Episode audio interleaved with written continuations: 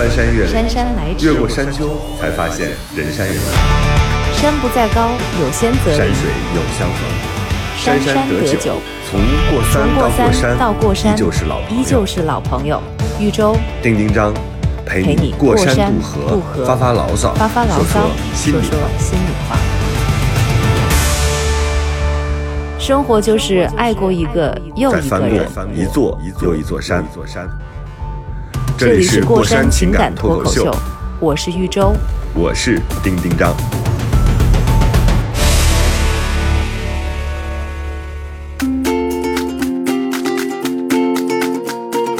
Hello，大家好，这里是过山情感脱口秀，我是丁丁张。大家好，我是玉州。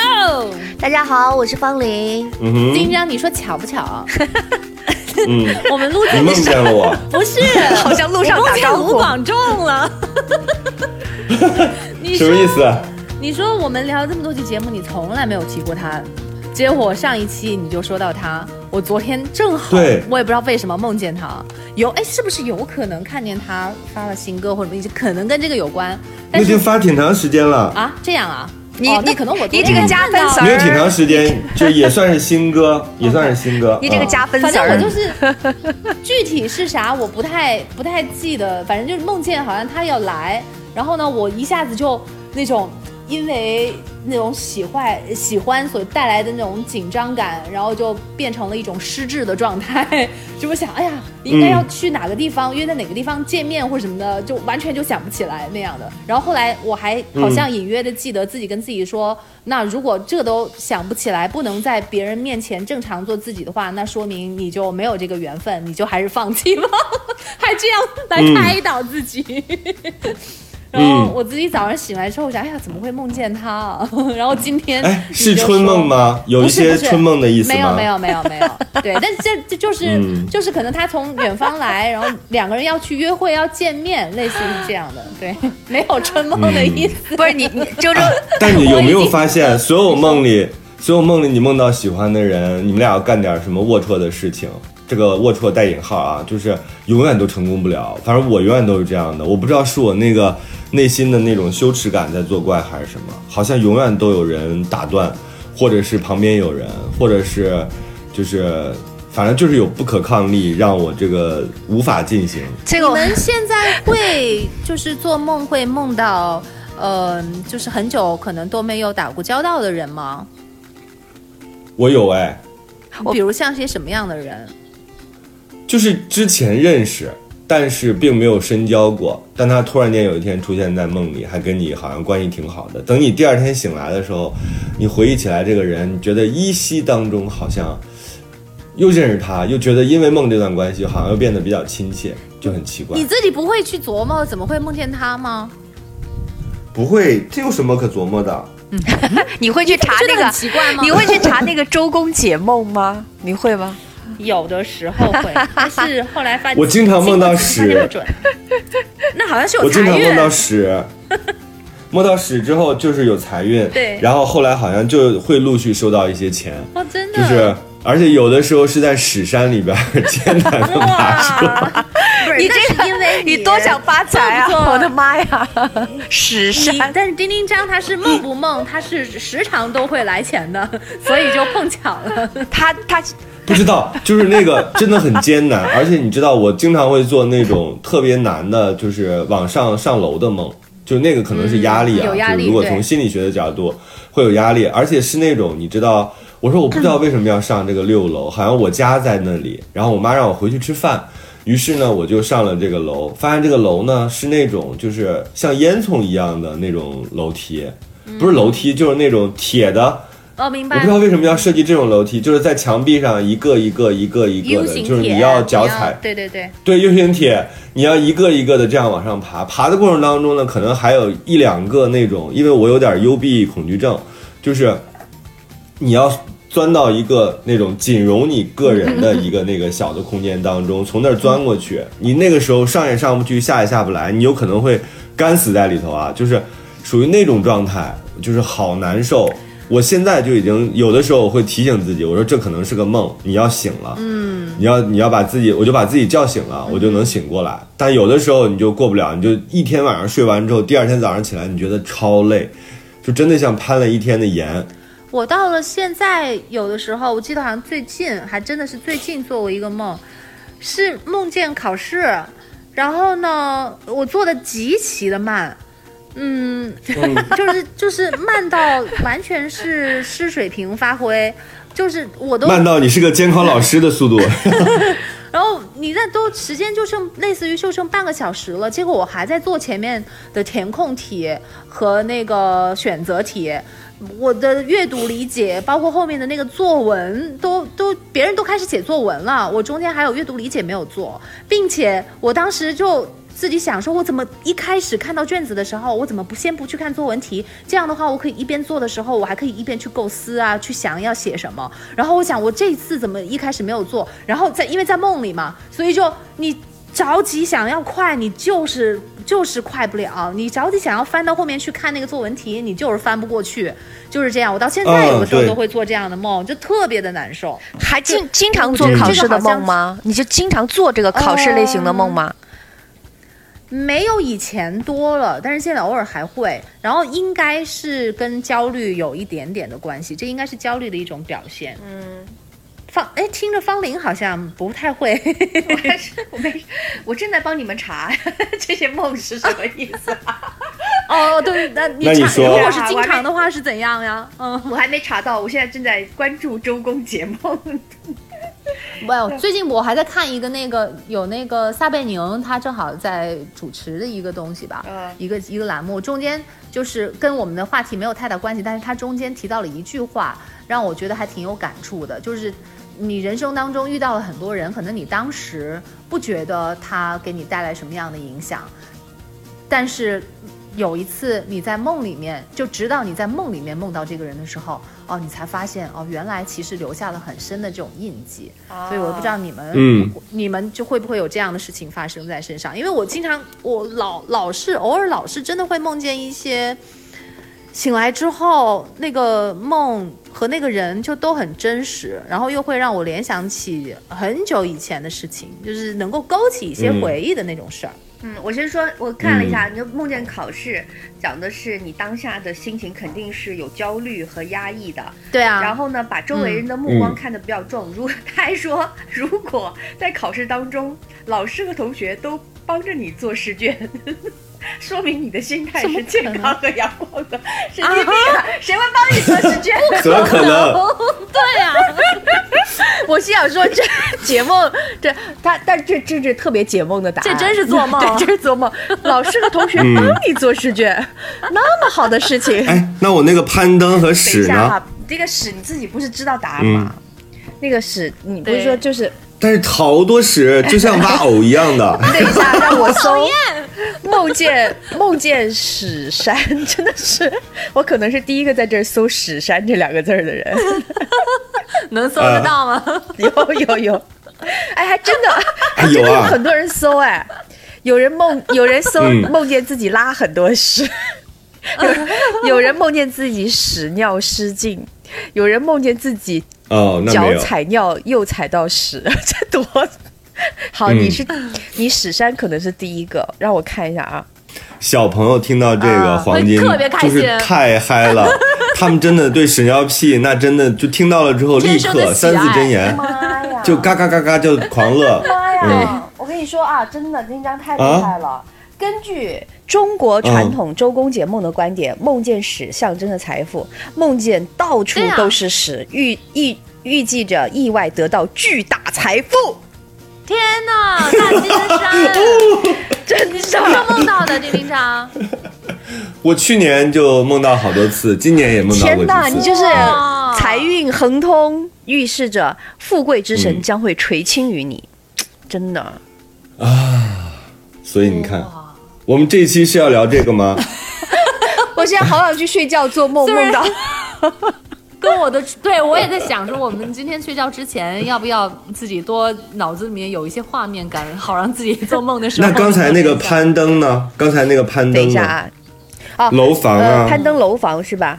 算是攀登楼，嗯嗯，不是我觉攀岩那个，像是你在、你在就是求索克服，对，你在克服或者是在嗯实现一个更高目标的路上。梦见攀登代表着梦中呃嗯悬崖或者是楼房，代表着有挫折、困难、竞争和挣扎。去攀登是表达着嗯你想克服困难和努力奋斗。然后呢，嗯。其实就是一个压力的表示，然后呢，你也是嗯希望能够避开某些障碍，然后达到自己人生的新高峰，就是你的欲欲愿望是这样子的。对我很多时候写写新小说或者写新剧本的时候会做这梦到这个样的梦，哇，你对好准、啊！然后就是而且他说，嗯压力很大的时候，而且说梦中的嗯攀登象征着自身的提高，你努力向上向上攀登，说明你很你很想达到光明的顶峰，就大概就是这意思啊，还是挺好的。嗯，对他不是说你有做，他就是说其实你的嗯愿望、欲望在这个梦里面体现出来了。是的，但是、嗯。然后那很准确好棒啊，，他又梦到攀我觉得好登，叮叮章啊！又梦到攀登，又梦到又屎，有片，真的。就是你一边攀登，然后为什么这个我就真的是梦到梦到就是深一脚浅一脚，哎呀，飞到你的脸上？深一脚浅一脚，真的就是泥泞不堪。嗯就是那种那种就是拔足而出，就那种东西都很很准确的感觉，就是就是特别有有立体的效果。真的，而且去年和今年都梦到。嗯，确实就是啊。聊完这个之后都有点唏嘘，就是啊，我甚至觉得我 我做的梦不配是梦，就好唏嘘啊！怎么连做梦都比不上人家？做的对，我梦都就说嘛，我说他连做梦都能拿第一，对啊，真的是所以，哎啊，我们今天聊的主题是这个吗？那你说，那你说那些一线的明星，然后现在挣钱很多的一线的明星，他们是不是经常也在做梦梦到这些？他们都没有时间睡觉吧？可能通宵赶飞机啊，通宵拍片子啊。嗯，你就硬这么说呗，就是 因为毕竟也没有到一线，跟着真的不了解。那我觉得他们他们真的到一线的话，那那得做多少的这样的梦啊，才能够跟他们的这个现实相符啊？就别做别的了。这是一臂，生活就是爱过一个又一个人。再翻过一座又一座山。这里是过山情感脱口秀，我是玉州。我是丁丁张。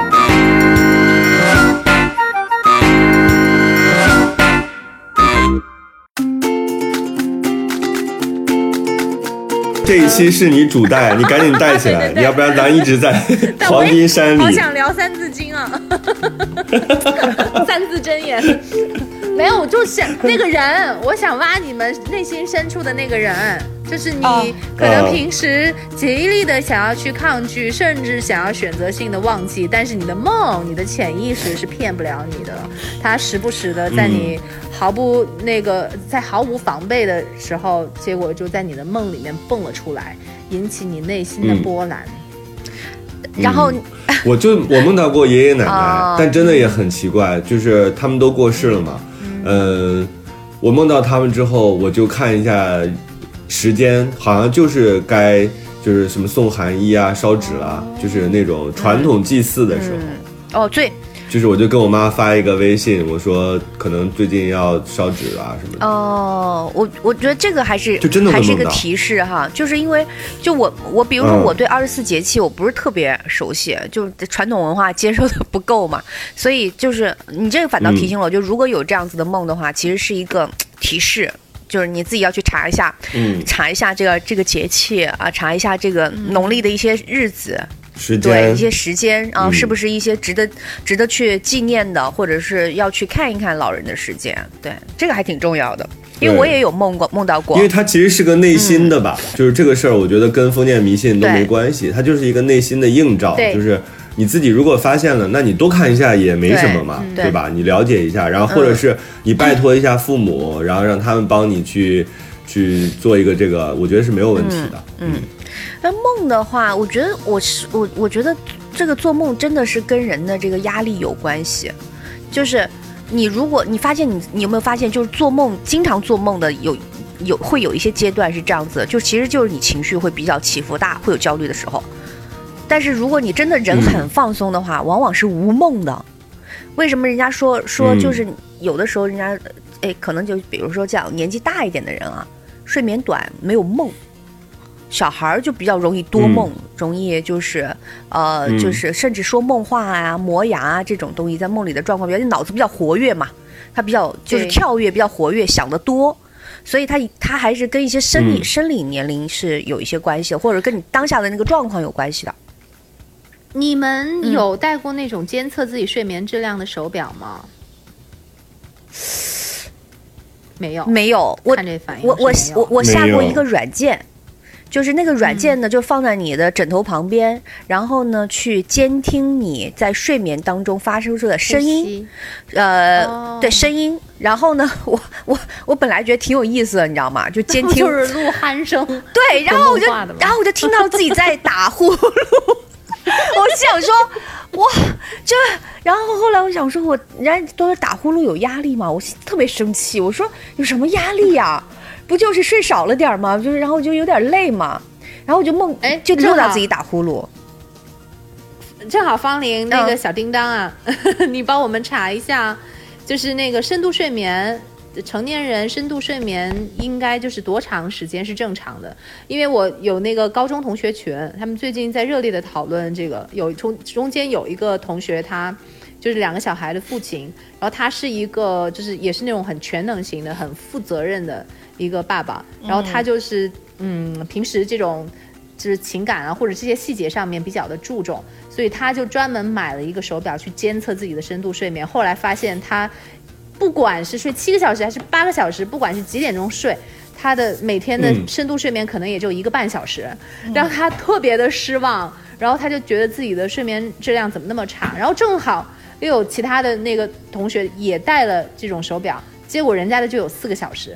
这样的就让他就更加的去在意这件事情，而且呢，就是嗯不光是有那个深度睡眠，还有一个是就是那种眼动的那个时时长，就是 REM，就是那眼动的那个时长嗯好像也挺重要的。嗯，所以有两种说法，有一种说好像其实深度睡眠就是没有没有那么长，就不是说你睡七个小时就必须得要有。呃，四五个小时的深深度睡眠才是好的。说那个眼动的那个时长也挺重要的，所以我我嗯，对。但是，一般成年人如果是这个睡眠总时长是八个小时的话，深度睡眠的时间大约是两到三个小时，是就正常标准了。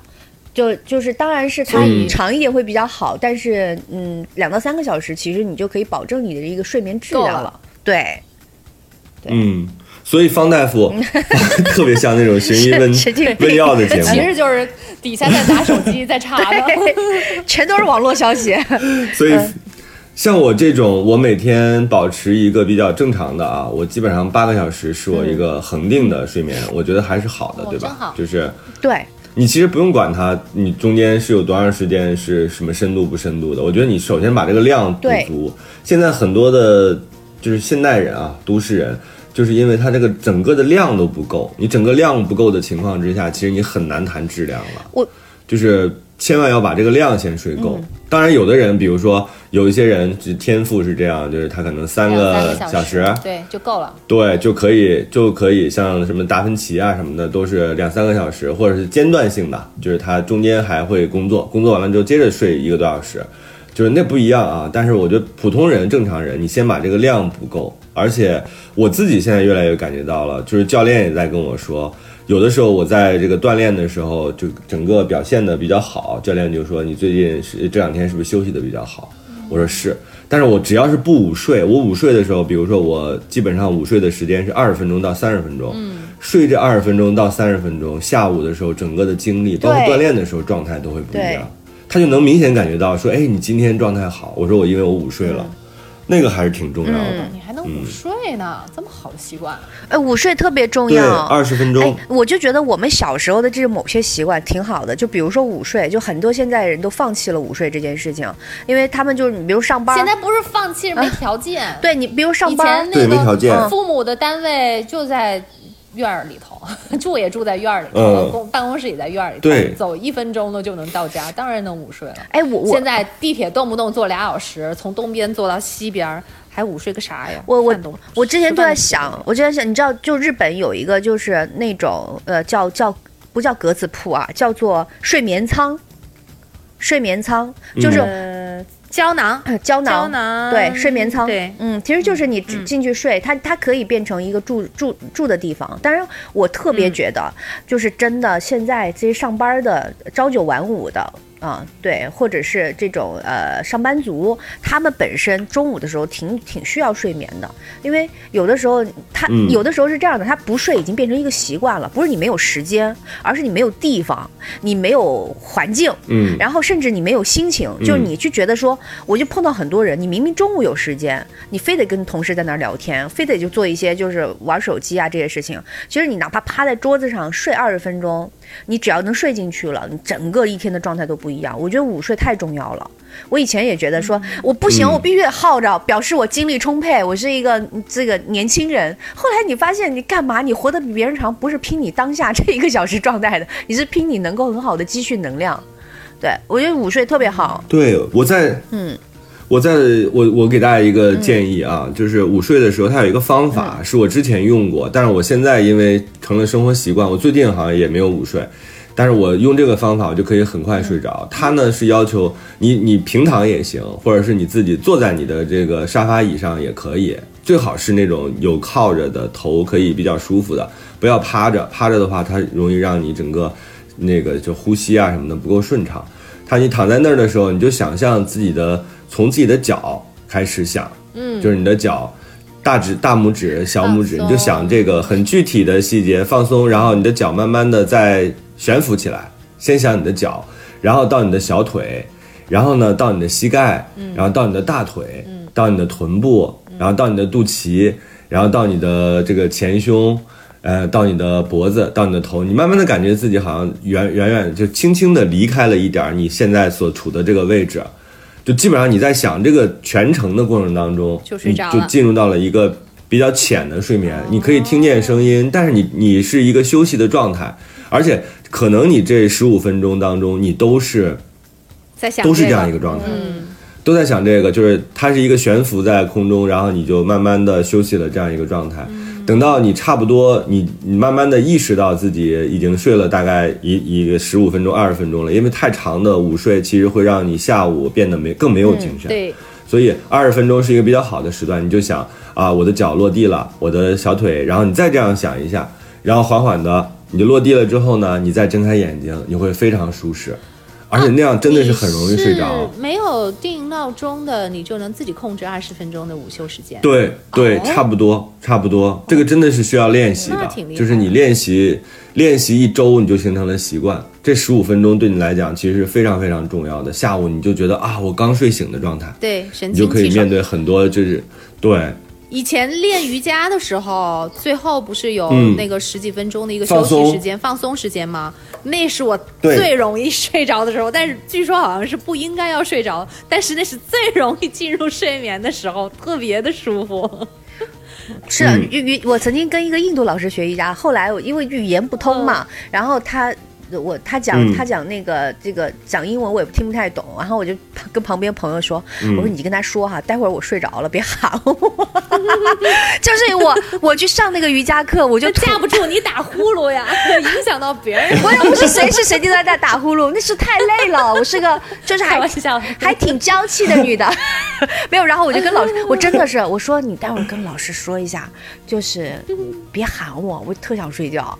然后他就真的没没打扰我，因为他可能也觉得就是哎不无所谓，反正对你们爱咋就但是就是他那个整个的肢体的伸展之后，造成了你后面那十几分钟就特别开心，睡得贼香。对，而且我，而且我特别嗯喜欢在，我不知道为啥，我从小就很喜欢在一些，就是。呃，流动的场所睡觉不是流动的，应该是什么呢？就就是空隙就车上啊对，什么的，就是车上啊。我甚至可我我我甚至可以在比如说比如说大家在聊着天儿吃着饭，我在旁边的沙发上睡觉，唱着歌我在旁边沙发上睡觉，反而对我来说是一件很舒服的事情。就很安全的。很对，嗯就是有喧闹感，就就好像你开电视睡觉一样。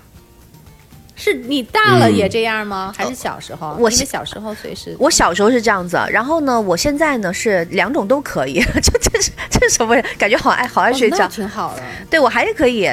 比如说列车上我就一定能睡着，飞机上我一定能睡着，然后呃呃流动的汽车上、地铁里，哎，感觉这个人有点儿哎呦，说明你是一个好健康的人啊！我特别羡慕，没这样好，这说明你很健康。就是随时随地你都能够补觉的话，你你的精力会非常的充充沛。这个这是非常好的一个一个算是一个习惯吧。我我总我是那种我认识的很多人，嗯很多精力充沛的人，他都是利用闲暇时间做空休息对，就是对缝隙，他就在那儿稍微闭一会儿眼。我现在也是这种习惯，就是你坐在车上稍微养一会儿神，就不要看手机，因为车上第一对你的视力不好嘛，因为它整在在整个的颠簸过程当中，你看手机，其实对你的这个视力一点儿都不好，所以你就在车上闭目养神，也是一种非常好的方法，尤其堵车的时候。对呀、就是我想着我以前如果是跟认识的人在车里头的话，我绝对不会让那个时间是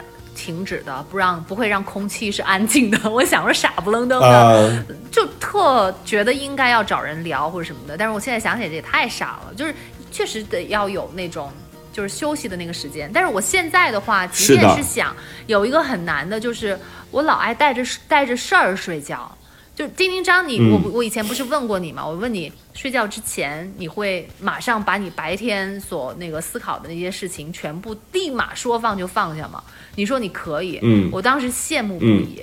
就是我我曾经嗯有过一阵子，就是刻还很刻意的，就是说我睡觉的时候，哇，正好是可以去构思这个东西要怎么做的时候，我反而就是利用嗯。这个东西，就是该休息的时候，我反而利用这个休息的时间，让自己的思维特别的繁忙，所以搞导导致、啊。对导致到后面就是有点那种焦虑的那种感觉。但有的时候我也会啊，你比如说我写小说的时候，我就经常，呃，写写的有点累了，那个真的是很消耗你脑细胞的，呃，我就去睡觉。我睡觉的时候，其实我觉得是在构思吧休，息哦，没有休息，但是你其实整个体态和你的意识让你有一个休息的状态，那个东西其实也很珍贵。而且我自己后来发现，我自己睡得最好的地方，其实并不是任何什么，呃，五星级酒店呀、什么的，就是我的老家，我爸妈在的地方。就是我每次，你看春节，我为什么讨厌自己在家待太久呢？就是我在家里可以早上醒来吃个早饭，我就在沙发上，我可以睡着。然后中午吃了午饭，迅速能睡着，而且这个睡觉不是像，不是像我们可能碳水也摄入太多啊，就是不是像我在北京，我就是半个小时我能起来，我是在家里我真的可以睡到四四五点钟我再醒来，但是又不影响晚上睡，就是可能就是在父母家，你就会变成那种真的像小孩儿一样的，就是你很稚嫩，然后你也不需要思考任何事儿，然后反正就衣来张手，饭来张口，就是你可以很自由，就那样一个状态。对，我在那儿是睡得最好的，是。嗯，这两年最好的睡眠都发生在老家父母身边。我也是，我我就是在我外婆家睡得特别好，就是在外婆家，外婆就是干什么，我就在旁边就就睡着了。对，就是那种，那种很奇怪。你外婆年纪很大了，比如八十多岁了，其实我是一个成年人，对吧？但是我好像就在她在她那儿就觉得说，就像小时候，就像你自己是个小孩。儿，五六岁、七八岁的时候，五十多岁一个小孩。五，六岁、七八岁的时候，就是在她身边，她 一百六十多斤，好讨厌你，跟在旁边的那种。就但是这种睡眠，就是是因为你精神的放松。我觉得其实睡得好的人，嗯相对来说，除了有自己具体的方法来说，那还是精神稍微放松一点的。我能明显感觉到，其实我精神我精神不紧绷。就是我虽然有很多问题，但是我我在睡觉这件事上精神不紧绷。我老是觉得说，嗨，明天再说呗。这是一句我在睡前常跟我说自己的说话。哎，别别弄了，明天再弄呗。对。而且我啊真的建议大家，因为到了深夜啊，很多人就喜欢深夜之前、深夜睡觉之前思考思考，想想今天，想想明天。这个时候不要思考，因为每天到了晚上的时候，其实你整个的情绪是累积了一天的。你不要觉得自己哎呀马上睡觉了，你就心情会更好，或者洗完一个澡你心情会更好。洗完澡之后，你自己要借着洗完澡那个舒适感啊，就是放下手机，一定要给自己留半个小时到一个小时那种在床上他就是酝酿的那个时间，那个时间建议大家真的不要看手机，因为你看，比如说公众号啊，或者是你看很多的这个微博呀，有各种各样的信息，你会情绪受这个影响。同时，你如果看类似于抖音这种短视频，它有一些搞笑的，又有带声响的，其实是给你睡眠造成了一个不太好的开头。所以我一般情况之下，我都会看情情感或者是情绪没有那么激烈的美剧，比如说像《王冠》这种，她就是一个漫长的女王的一生。其实她遇到的事情看起来都特别大的波澜，但在这个整个的这个节奏上，它又是比较舒缓的。看这种美剧，或者是看书，给自己那么一点时间，然后该说晚安的就先说了晚安，然后半个小时之内不要动自己的手机。然后这个时候，你慢慢进入到一种比较比较这个酝酿的睡睡觉这样一个状态，然后你就会很好的睡着。睡着了之后，嗯，第二天你就会有一个充沛的睡眠。不然的话，你前面有太多的信息在你的脑子当中，你有的时候你会影响到你，让你变得就比如说失眠了，或者是说你想法太多了，你就起来又干一个这个干一个那个，你没有酝酿它，你怎么可能呢？你本来睡眠质量就没有那么好。生活就是爱过一个又一个再翻人。过一座又一座山。这这里里是过山山情情感感脱口秀脱口秀，，我是玉州。我是丁丁张。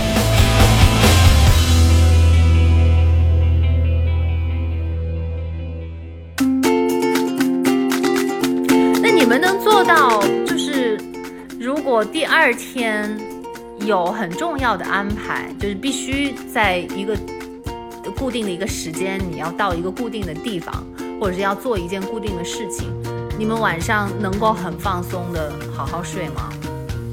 放松不放松我不知道，但是我肯定能睡，就是而且我会提前，就是我一般情况之下洗完澡，我很少在客厅和沙发上待了，我就直接到床上去，因为那个东西是，就是我讲的那个酝酿是很一个暗示，就是你要睡觉了，然后这个时候你尽可能的让自己放松，不要跟别人。我之前我好像就是好多朋友都是什么，那会儿电话还是煲电话粥，现在不是发微信嘛？我现在很少跟朋友在睡前去聊东西，因为你聊着聊着有可能会兴奋，嗯，或者你进到群里，本来大家都有一搭无一搭，你不回其实也没什么，但是因为在群里，你在群里你看到了自己感兴趣的话题，或者是你突然间想说一点什么，然后就你一句我一句，你一句我一句，这个时间是非常快的，就是一下子就过了一个小时，然后那个时候你睡意全无，你第二你又兴很兴奋，你当然不可能拥有一个特别好的睡眠。但哎，你觉得这个是能通过后天的努力去改变的吗？我忽然觉得这其实跟人的我觉得性格能有关，真的吗？我觉得跟那个方林就是性格有关系方林就是性格就是比较的很 容易放松的，能想得开的那种。我就是很容易紧张的，容易把小事儿。所以你要你要控制自己，你要控制自己，因为我后来也有一个心态，就比如说，呃，你我现在去看一个首映什么的，经常会被人叫起来去讲几句，就是你要对这个东西做点评，它会影响什么呢？它会影响我在整个的观影过程当中，我一直在想，哎呀，这个点 要不要讲，那个点要不要讲，然后一会儿怎么说，怎么说才能更合理？是不是啊再让自己幽默一点？然后让自己稍微好。对，就是你整个的那个两个小时的观影，然后又怕自己憋尿，我那会儿就紧张，就说，哎呀，我不能一会儿起来上个厕所，我要不要现在就去？我现在去会不会让人觉得？后来我给了我自己一个暗示，周周，我觉得对你还有对方玲这种啊，就是你要上台讲话的人，一定是有帮助的。就是其实第一，你没有那么重要。你只是这么多观影当中的一个啊、这个事儿一定要给自己一个特别平常的心态。第二，不要有这种监视器心理，就是因为我们觉得自己站起来就有三百六十个镜头对着自己，其实可能只有一个镜头啊。就是一定不要有这种监视器的心态，因为你这样的话会让自己陷入到一种紧张的状态当中，你所有的行为举止、神态、表情，然后你讲话的方式、语音语调，你都要去调整。这个时候其实会让你压力更大的。然后第三，出丑无所谓，就是一定要，我都到了这个年纪了，我们都已经就是人生已经过了一一一半儿吧，就是一小半儿。然后这个时候一定要给自己这样的心情，就是出丑或者是讲错话或者表现没有自己想象中那么好，其实没事儿的，不碍事儿的。他一次讲话并不能代表你什么，也不会影响你什么，给自己这样的心理的暗示。所以我现在我就变得比较平和，就是站起来，我也不会想我要讲什么，等到真的叫到我的时候，我再去组织一下，我来讲。就行了。就没有没有原来那些事儿，所以第二天的这些情况什么的，到第二天再说，深夜不要再想了，因为明天一定还会有新的情况发生，一定不是你能预计到的。所以出丑没对，什所以，积累就非常重要。就是说，我我觉嗯。得有的时候我们太要求自己，比如说在每个状况下都表现的特别好。其实呢，我反而就是我嗯。反而觉得，就是因为咱们在这种环境里嗯特别多，就比如像突然被点名起来说什么，对吧？或者是突然有一个应急状况给你处理的时候，其实你不要要求自己处理的有多么绝妙，你要自己有那三板斧，你先把这事儿应付了，我觉得是最重要的，因为它最终的要求是一个，它最终是一个所有人的东西，你只要把自己那一段很平稳的过渡了、啊，就是比较真诚的表达了，就 OK 了，对吧？我觉得就是不要把自己要求说每次我都是一个绝妙的发言者，那压力太大了。那你就别去看电影了，就是你自己买张票去看就完了，对，何必呢？嗯，所以我觉得就是把这个东西放松，因为你刚刚周周说到，就是你比如你第二天有一个重要的工作，或者你有个什么事儿的时候，你晚睡吧，我就就我就觉得就不要，就我就跟大家说一下，只要能安排的晚的事儿，别安排的太早。我我我真的是嗯觉得，就是所有的东西，不是说有的人会跟你会跟你说，那我们比如说我们的习惯就是可以早一点，对吧？但是呢，对于很多人来说，嗯其实在一个稍比你比你可以做的那个时间稍微晚一点的时间是比较 OK 的。你说，你说，嗯你说我们九点钟不能录吗？能录，但是嗯为什么是？所以那天我在看、我在看李诞的那个新书，他就在说，他说我所有的坚持就是早上不早起。他说后来虽然也有很多人因为各种各样的原因打破过这个惯例，他说我早起了之后，我会觉得我对不起我自己。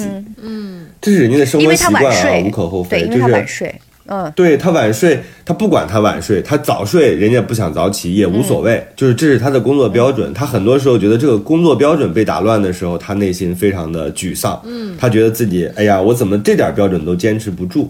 所以我反而觉得说，人怎么就能更放松呢？第一，你有你的标准；第二呢，你在你这个标准之下，对自己稍微的降低一点预期，你不要变成那种全能。哎呀，我就是一定要特别完美，那你压力当然会很大。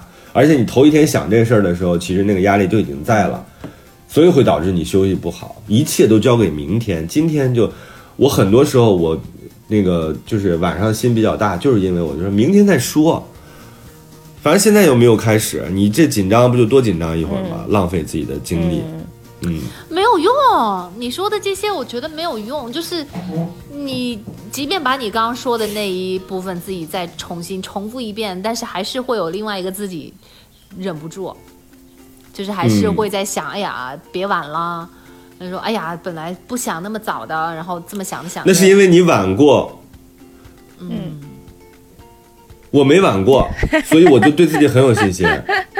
我没有赶不上飞机过，我最近很有信心。好了好了，我知道了啦，真的是，就是那就得就是穿秋裤的事儿了呗，就是你自己对全部都准备好呗。真的，对，就是你如果觉得这个事儿你真的很在意，我宁可你现在早点睡觉，明天早点到现场，你先看看这些桌椅板凳，没有一个观众的时候，你先熟悉一下场地。但那个才是最有效的解决方案越是需要你精神饱满的前一天晚上，就是越是需要你早点睡，然后睡得很好，但因为心里放的这个事儿，反而比平时都更难入睡，当睡着然的更晚，肯定是的，睡眠时间更短，肯定是的，就我就会很生哎气。，这个在心理学上不是有一个注意力的事情吗？转移的事情，就是你越关注于说我想睡觉，我想睡觉，你也睡不着。嗯，这个时候你可以再用一下我那个中午的那个午睡疗法，就是想象一下自己的身体从每一个地方开始，这样的话你可能更容易入睡。嗯但是学会反正听着方玲是一个完全没有睡眠问题的人。我有，我有，我当然也有，嗯就是比较比较重要的事情的时候，就是我也会睡不着，你就老觉得自己睡着了浪费时间，就老觉得说我可以为这件事情再多做一点什么。其实殊不知，哦其实殊不知睡觉就是最好的准备。但是呢，就是因嗯为其实你自己内心是不够自信的，你觉得自己平时积累不够，你很不知道在这个重要的事情里面你怎么呈现，你哪怕是发挥一个正常的水准呢，对吧？这这就你有你有担心嘛，所以你才会觉得说哇，那我得临时抱佛脚。我跟你说一个特别，就是周星驰的那个电影发布会。周星驰呢，就是他会因为一些电影才会接受一些访问，然后包括发布会啊什么的，所以他其实出现的次数会越来越少，就是他会控制这个自己的曝光量。那然后我是主持周星驰的一次电影的发布会，呃，我主持大概大大概好像两三次吧，第一次。的时候，我就非常非常非常的紧张。我知道这个事儿，我一定要弄好。但是呢，我真的就是睡不着，完全失眠。然后我就不断的去看这个星爷。就是以前的很多的采访啊，他怎么说话的风格啊，然后节奏啊，什么这那的，就是想很多。如果他不说话，我该怎么做？然后呢，现场还有很多这个大的明星，啊，你也不能冷落人家，你不能专攻周星驰，对吧？我怎么样能够把这些东西？所以一想到最后完了，天亮了，我就知道我完蛋了。就这一天，我必须要带着一个就是。头剧痛的这个头脑，然后来完成今天所有的事情，然后我就只能硬着头皮啊，硬着头皮去，就是什么什么这个化妆啊、服装，其实都已经不管了，因为你已经已肯定是脸是肿的嘛，就难受嘛。但是呢，我就想说，那不管了，我好不好看啊，状态好不好无所谓，我只要在我这个内容的本身把它做好就行了。结果去了之后，完了人说人说说那个周先生，呃，这个呃想想跟你开个会，然后呢就你你和那个徐克导演，然后呢就几个人开个会，我一下又更紧张了。我说啊什么？因为我其实你还导演还给你开会，你就觉得说这这什么情况对吧？一般性不太会这样子的啊。但是他是个很认真的人，我说去去开会，开会过去了之后，他就他就听我讲完说我们今天要干嘛之后。我觉得可能也是因为 那个宣传方想让我我自己去讲今天会干什么，因为他们也觉得好像跟星爷对很对太多遍内容，他会就是没有时间，所以干脆让主持人去讲。讲完之后，他就说了四个字，他说：“呃，他就这方小姐啊，今天呢我唯快不破。”我我当时就放松了，我我就觉得他我我他他的那句话，其实我我真的觉得他能够放松到我，他让我感觉到就是说。我什么没见过，你不要，他能看得出来说你是有一点紧张的嘛。然后他就说唯快不破，就是说我们以一个很快、很好、很明亮的节奏结束这件事情就是最好的。嗯，我一下子就把所有的负担放下了，所以就是其实那场的这个工作完成的还是非常好的，所以才会有接下来第二次、第三次这样子就是这个主持他的活动。所以我觉得有的时候很多东西是。首先，你多虑，因为你对现场的东西判断不准确，你不知道自己做的功课够不够。第二个还是缺少积累，就是你，你，你，你自己没有方案来应对这个东西，你总觉得自己会做的不好。还有一个，我觉得就是，其实你是，其实把所有的人想的太特别了。我觉得，无论是周星驰也好，还是你也好，还是任何一个从事这个行业的人也好，大家在同样一个语境里面，不会破这个语境的。就他不会太太太挑动你的想法的时候，他也是一个普通人，你真诚就好。后来我就想说，后来后来我就觉得这个东西，这个事情是发生在我忘了是一四年还是什么时候。我从那个时候我就觉得我有点放松自己，我不知道这个东西好不好，我只是觉得说我只要把我这个人最真实的想法告诉你，我觉得我就是一个最基本合格的，就是完成这个工作的人，就我不能不真诚。只要真诚就是最基础的，所以我后来就在很多事情的选择上，我选择就没有那么去苛求一个东西的细节，变反而变得很多事情没有那么的刁钻了，或者是刻薄了。嗯，钻牛角尖。对我，我对我对嘉宾也不会，我就是说没关系啊，就是我也是这样的。我不需要你给我提供什么爆点，就是我也不我也不苛求，我不想让别人感受到压力，所以后来我觉得，我觉得那个经历还是蛮蛮能改变我对对对这种压力释解的一个状态的。就是其实人什么没见过，对吧？人不会不会，其实你有的时候压力是自己给自己的，所以我觉得，嗯，他还真的是一个非常有趣，然后也挺挺有智慧的一个人。他可能不知道，当时这个对对完稿子，他说，哎。唯快不破啊，就是他其实是帮你提炼了一个重点，我觉得就是还挺妙的一个事儿。我我我我我现在成嗯嗯，你们成长的过程当中，嗯，小时候有担心的事情吗？是现在的也有担心的事情啊。但是按道理来讲，小时候是不应该有太多担心事情的。你们有很担心的事情？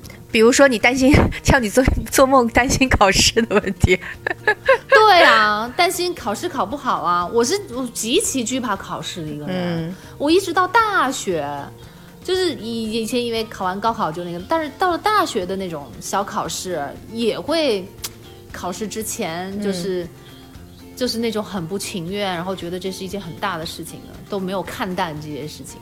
所以我就觉得是不是我就是这种天生的易紧张的这种体质？嗯，容易紧张的体质。我我到你们小时候不担心吗？我小时候就会很担心一些完全不必要担心的东西。这个可能真的跟个性有关。我我就是不太，我不是不太担心，我可能就是觉得担心也没啥用。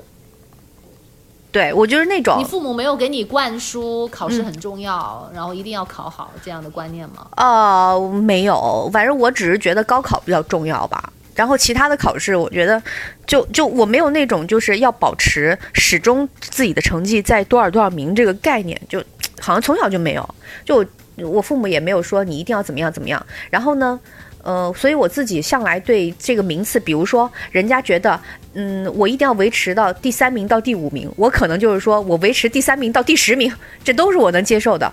就我的这个界限比较宽松，界限比较宽松。我觉得十名以上都是特别老师老师心里的那个心尖尖儿，我都是这么想这个事儿的。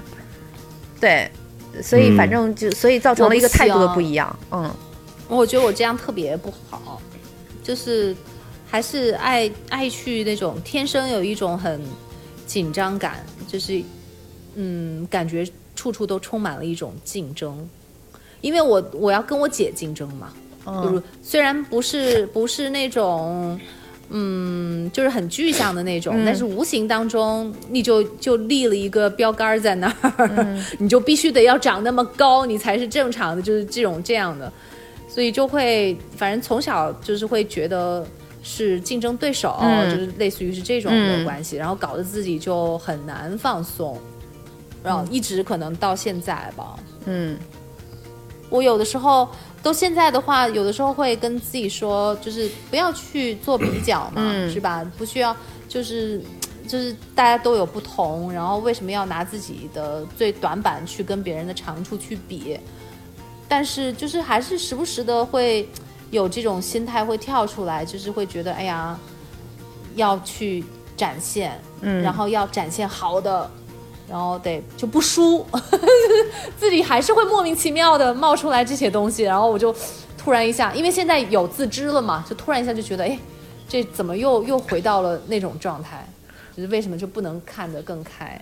嗯，这个好累。这个嗯这个也可能是你今天特别想聊做梦这件事情的原因。